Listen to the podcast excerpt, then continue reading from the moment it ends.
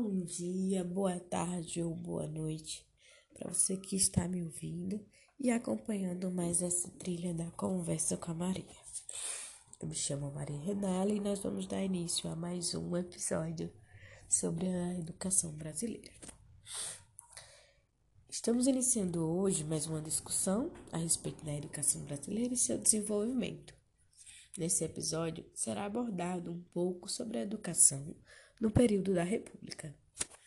Vamos ter como bases é, os textos Educação Brasileira, Dilemas Republicanos nas Entrelinhas de seus Manifestos, de Marcos César, César de Freitas, Educação e Brasilidade, a Política de Nacionalização Getulista no Contexto Escolar, em Lagedo, Rio Grande do Sul, 1939 a 1943, de Tiago Enziman, e o movimento operário e educação na Primeira República, a prática libertária, de Fabiola Angarten Félix. Então vamos lá, embarcar nesse período histórico. No início da República, no final do século XIX, o que é colocado em questão é como essa república está posta e como está organizado esse modelo, onde se tem o foco a desejada nação, podemos ver ao longo das discussões que o objetivo de desenvolvimento do governo era esse: se transformar em uma república. Sendo assim, na educação, desde o período colonial, ela sempre foi vista como algo que poderia contribuir para alcançar os objetivos desejados, considerando a educação como uma ferramenta importante para a chegada da república. A partir do primeiro texto, de Marcos César de Freitas, nós temos o Manifesto dos Pioneiros, e que esse manifesto foi um divisor de águas na educação, onde se tinha como objetivo que o Estado fosse responsável pela educação pública e que houvesse uma, uma organização, né? Esse documento ele foi marcado como bem importante mas para entender a sua importância, a gente tem que entender o que seria esse manifesto é, dos pioneiros. O manifesto dos pioneiros foi um manifesto portador de um marco zero. Ele atesta simultaneamente que do passado deve ser deixado para trás e o que do futuro se anuncia nos seus novos conteúdos. Então, o novo ele só se faz novo se os princípios forem aceitos e suas reivindicações atendidas. Então é um marco, é como um marco. Essa mudança para a República foi algo construído, e naquele momento pensou-se que deveria haver políticas públicas para a educação. Então houveram outros manifestos, porém nessa discussão de hoje, é, desse episódio no caso, iremos focar no Manifesto dos Pioneiros. É, este manifesto teve sua primeira versão em 1932 e a sua segunda versão em 1959. Uma série de intelectuais assinaram esses manifestos e um dos seus embasamentos para a construção do mesmo, do, da primeira versão, foi Alberto Torres, no qual era uma figura onde podemos dizer que é um tanto controverso para estar nesse referencial. É, pois ele defendia uma escola para todos, é, de forma igualitária, era contra a implementação do modelo inglês, pois ele acreditava que nós mesmos teríamos que fazer algo a partir da nossa sociedade. Contudo, os ideais do Alberto é, eram autoritários. Para ele, o Estado deveria ser o centro, deveria ser forte e determinar tudo na formação dos cidadãos. E nessa regulação do Estado, que deveria regular a vida das pessoas, tinha muito do sentido que nós temos que ser trabalhadores, que devemos estar sempre trabalhando, onde deve-se acabar com a vadiagem e a boemia. Então podemos ver que ele era alguém positivista, que contribuía para o, a ideia do progresso. Porém, é, era uma ideia que não não colaborava com a autonomia do sujeito. Ele ia de encontro ao manifesto. É, mas pensando nos objetivos do manifesto, ele realmente acaba indo de encontro, né?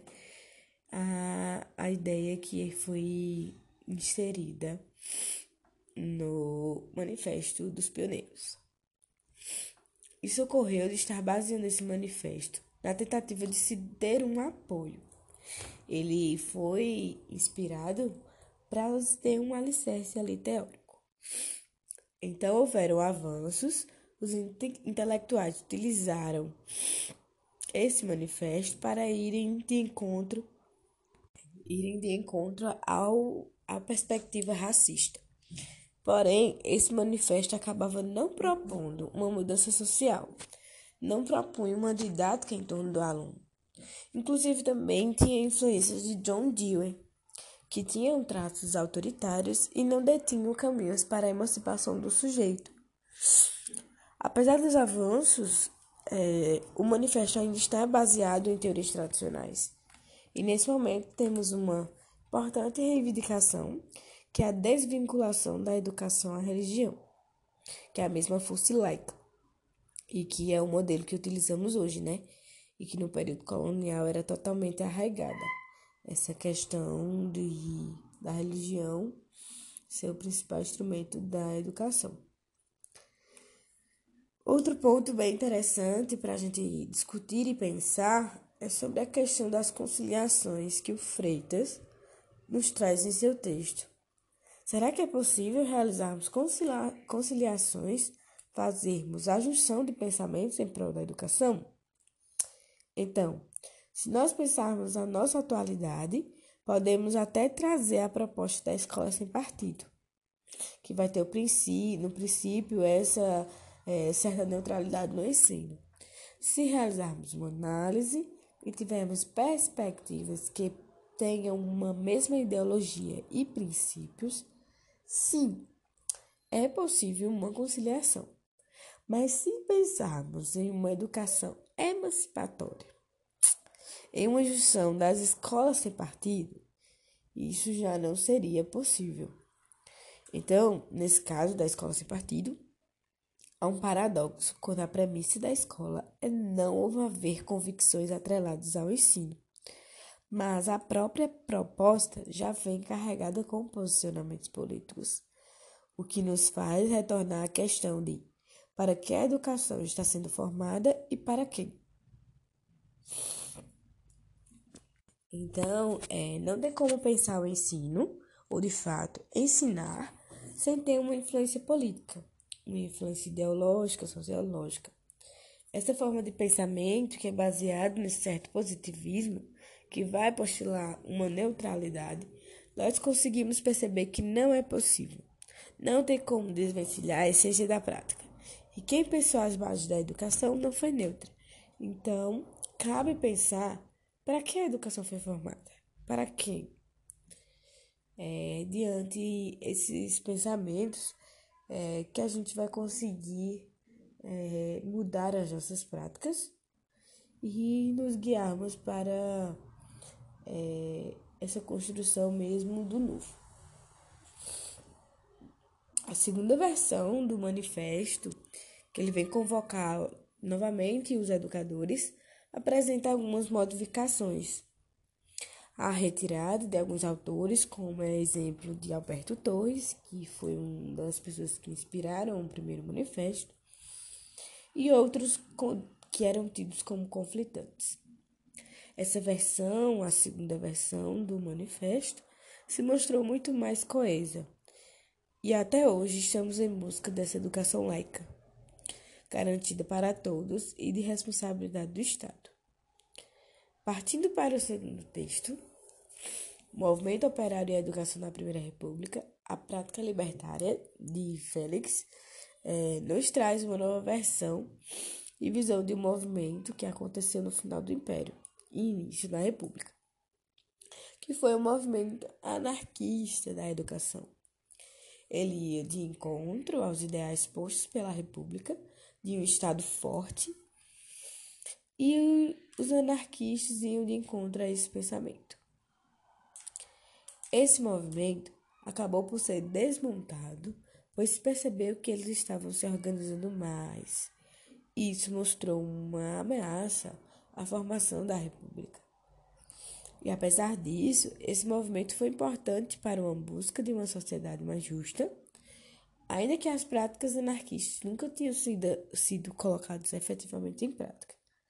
Hoje nós podemos analisar as influências que esse movimento propiciou. E esse texto também nos possibilita uma outra visão para esse momento histórico. Esse movimento ocorreu em um período longo, e os libertários lutavam para que a educação fosse uma ferramenta de ruptura do projeto social dominante. E nesse sentido, o professor precisava colaborar para desenvolver as aptidões naturais dos alunos e não oprimi-los. Então, na escola não tinha prêmios, não tinham castigos. O processo era muito mais valorizado do que os resultados. E pregavam também a coeducação sexual e social como também englobavam em uma mesma sala homens e mulheres de diferentes situações financeiras. E todos esses ideais é, lutavam contra a estrutura capitalista que via o homem como uma mercadoria para gerar lucros. Os anarquistas têm o objetivo de resgatar o senso de coletividade sem exploração, alienação, diferenças, e buscavam propiciar o homem a liberdade total do seu ser. E é importante pensar o quanto desses ideais ainda lutamos nos dias de hoje e a importância desse movimento, inclusive para compreender os objetivos da educação como uma forma de dominação, né? Para que possamos ter esse olhar crítico. Uma prática de educação livre, sem alienação, e ver o quanto isso ainda incomoda a elite dominante. A educação ela sempre foi vista como um instrumento de consolidação da nação. Por isso, a educação sempre foi algo de muita luta. A escola é muito importante para a construção de ideologias e pensamentos.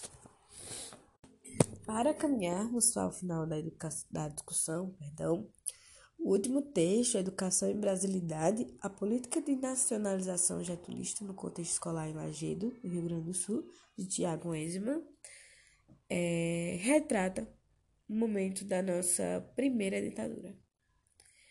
A Segunda República, chamado de Estado Novo, e entrando na era Vargas. Ele vem trazer como a educação foi utilizada como instrumento de nacionalização e fortalecimento do Estado naquele momento. E Getúlio Vargas tinha clareza que a educação seria essencial para que ele pudesse atingir seus objetivos. Inclusive, ele utilizou de referências de Alberto Torres, no pensamento dele, no foco de seus ideais autoritários, e para que o Estado se consolidasse e a ditadura permanecesse por muito tempo. Era necessário que esse espírito nacionalista fosse instaurado, que houvesse esse amor à pátria. Então, para isso, teria que valorizar os símbolos nacionais e valorizar o que é nosso, valorizar a indústria e rechaçar tudo que fosse estrangeiro. E a identidade nacional era necessária ser formada. Havia uma necessidade no Estado único e coeso, é, e para isso ele utilizou inclusive de estratégias do populismo. Pois não, até hoje nós ouvimos que Getúlio Vargas é o pai dos pobres. Todo esse, percurso foi realizado para que houvesse essa doutrinação e construção do sentimento cívico e patri, patriota.